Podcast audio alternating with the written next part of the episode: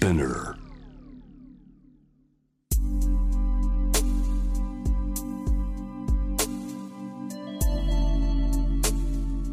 眠らない街六本木。高層ビルの一室に現れる深夜の保健室。重たいドアの向こう側。ここでは誰もが飾らない言葉で語り始める。心の声を聞き出す。特別な聴診器を持って迎えるのは酒と涙と哀愁をこよなく愛するイラストレーターの田中美咲。恋仕事家族。そして性のこと。一人一人で違う。体と心のカルテ。J-WAVE ミッドナイトチャイム。ようこそ深夜の保健室へ。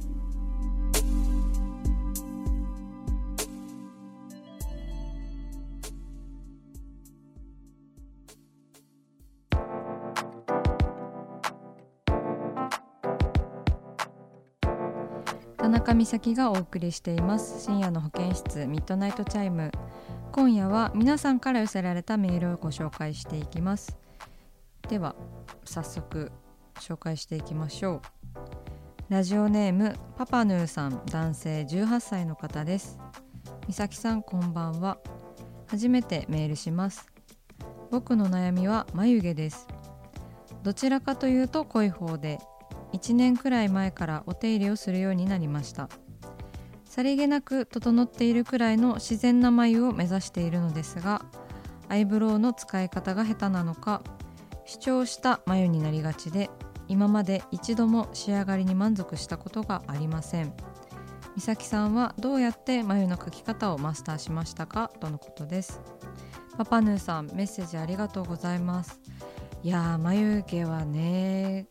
結構形なんか顔の決め手となりますよね。私は本当なんか、まあ、髪の毛の色であったりとかでちょこちょこ変えたりはしてますけどね。印象すごい変わりますもんね眉毛でね。でまだパパヌーさん18歳ということでなんかデビューしたてというかこうねわからないことだらけですよね。顔面について。っていうかなんか成長期だから顔もすごいどんどん変わってくるしっていうか毎日顔全然違いません？なんか私結構そうなんですけどなんか毎日むくみとかであとはなんかホルモンのバランスなのかで顔とか肌質とかがもう全然変わっちゃって本当化粧とか難しいなって最高の自分をこう作り出すのって本当に大変だなって思うんですけどどうやってマスターしたかしら？私眉毛マスターできてるのかな？なんかあのそれもねでもすごく眉毛の形って本当に流行があると思うんですよね。私が18歳10代の頃はあの木村カエラさんにすごい憧れていて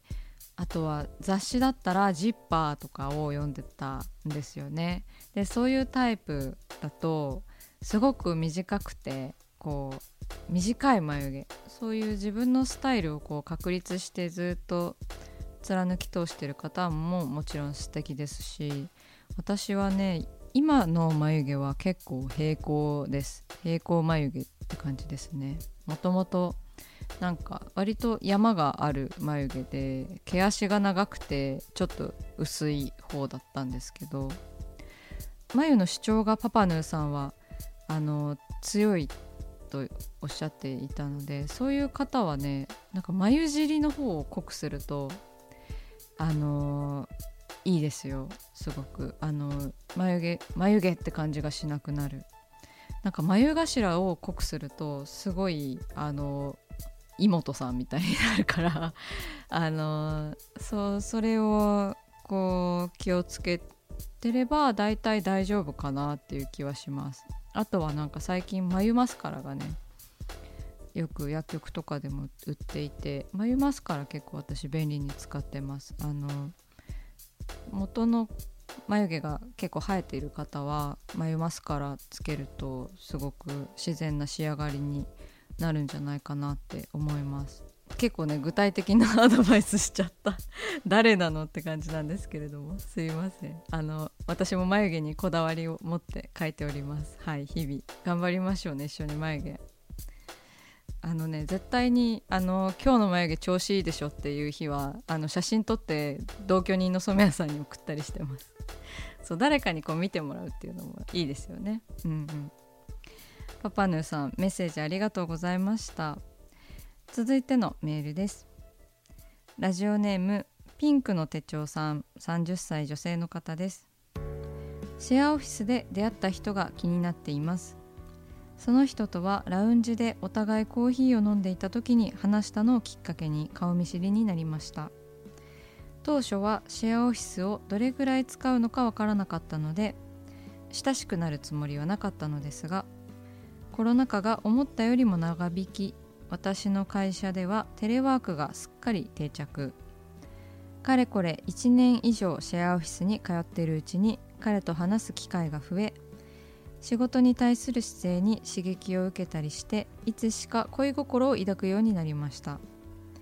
気持ちを伝えたい気もしますがシェアオフィスにいる時は仕事モードなので素敵に見えるのかもと思ってしまいます。こんな私にアドバイスがあればお願いします、えー、ピンクの手帳さんメッセージありがとうございます。ねなんかとってもこう今時な出会いというかシェアオフィスで出会ったりとかもあるんですね。新時代のオフィスラブって感じ。ででもなんかその人もどれぐらいこうシェアオフィスそこのシェアオフィスを使うのかわからないから結構ハラハラしますよね。うん。いやこれはねなんかいわゆる仕事モードだから素敵に見えるのかもっておっしゃってますけどやっぱり仕事ができる方っていうのはプライベートも素敵なことが多くないですか？やっぱりこう人間としてのこだわりみたいなのがお仕事にもどうしても出てくると思うしパートナーになった人とか好きな人とかとは絶対お仕事の話なんか聞いたり聞いてもらったりっていうのをしますしね、うん、なんかそういう人がいいじゃないですか、うん、単純にこう素敵な出会いだなって思うしめったにそのそういう方って現れないから今の時代特に出会いもね少なくなってきているから貴重な出会いピンクの手帳さんこう行ったれって思うんですけど私は。うん。でもねなんかまだ相手の情報を何も知らないからこうまず知るためにこうご飯に誘ったりとかねしても全然いいと思います。なんかいつもお疲れ様ですみたいな感じで。是非一回でもいいからご飯行ってほしいですね。はい。ミッドナイトチャイムはピンクの手帳さんの恋を応援しております。はい。メッセージありがとうございました。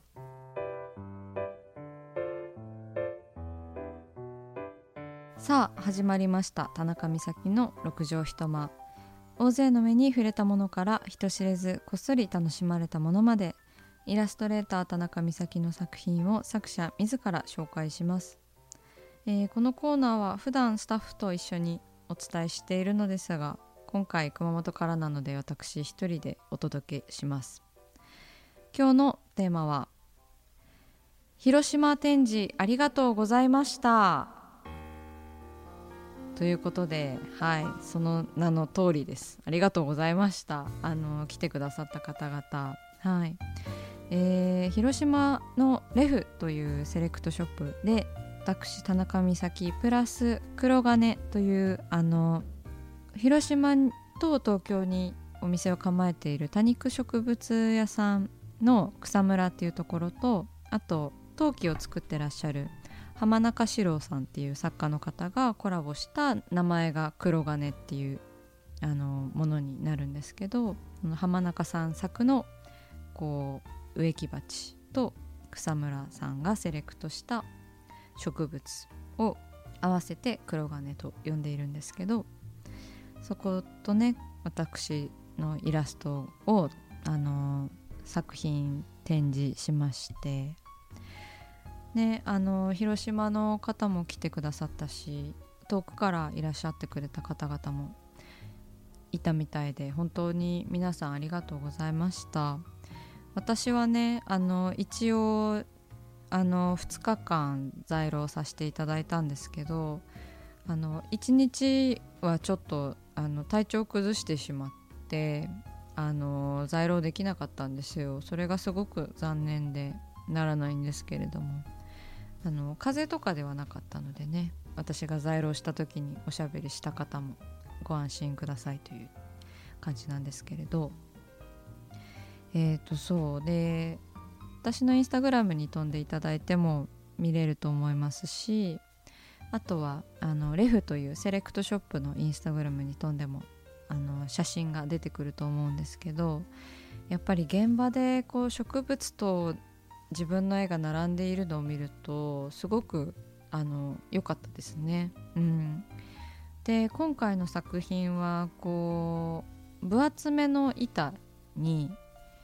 こう本当になんかちっちゃい机とかに使用しているようなこう重めの分厚いクスノキの板に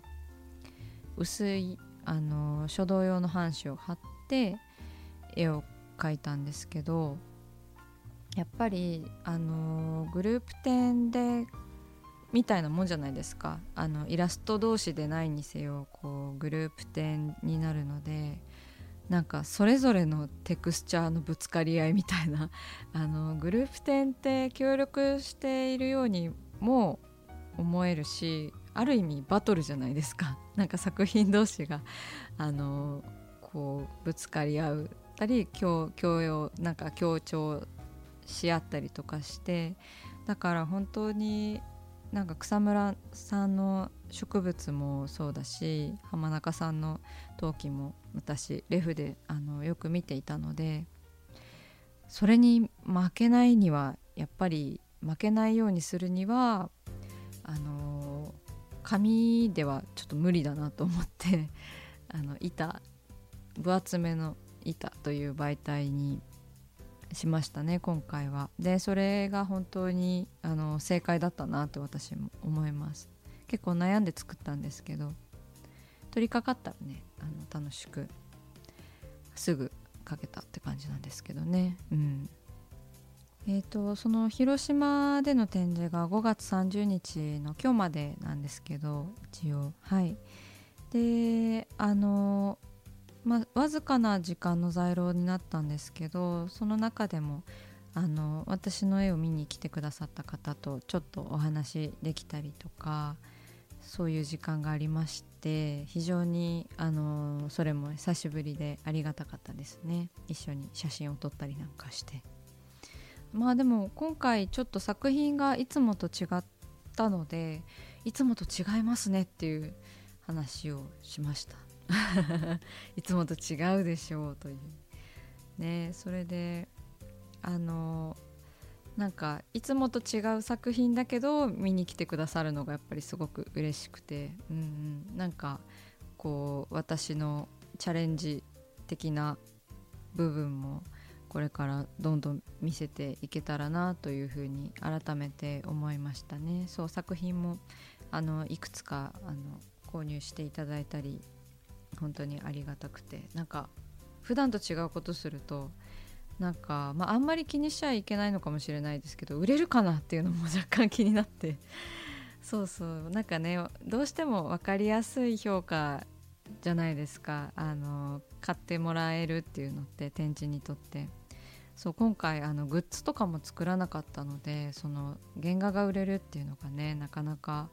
あの難しいところではあったんですけど原画もあのたくさん買っていただいてああよかったってなんか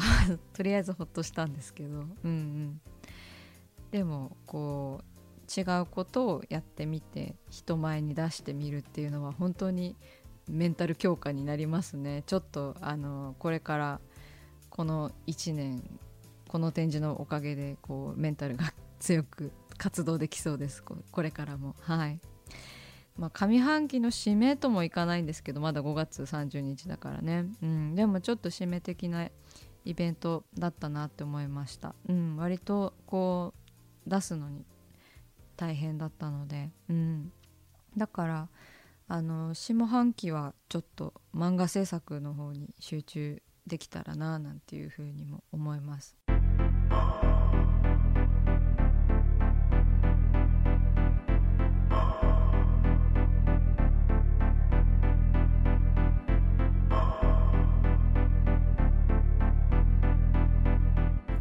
中だから話せる。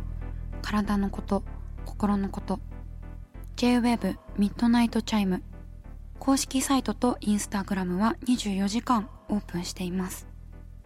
あなたの悩み番組へのメッセージお寄せください。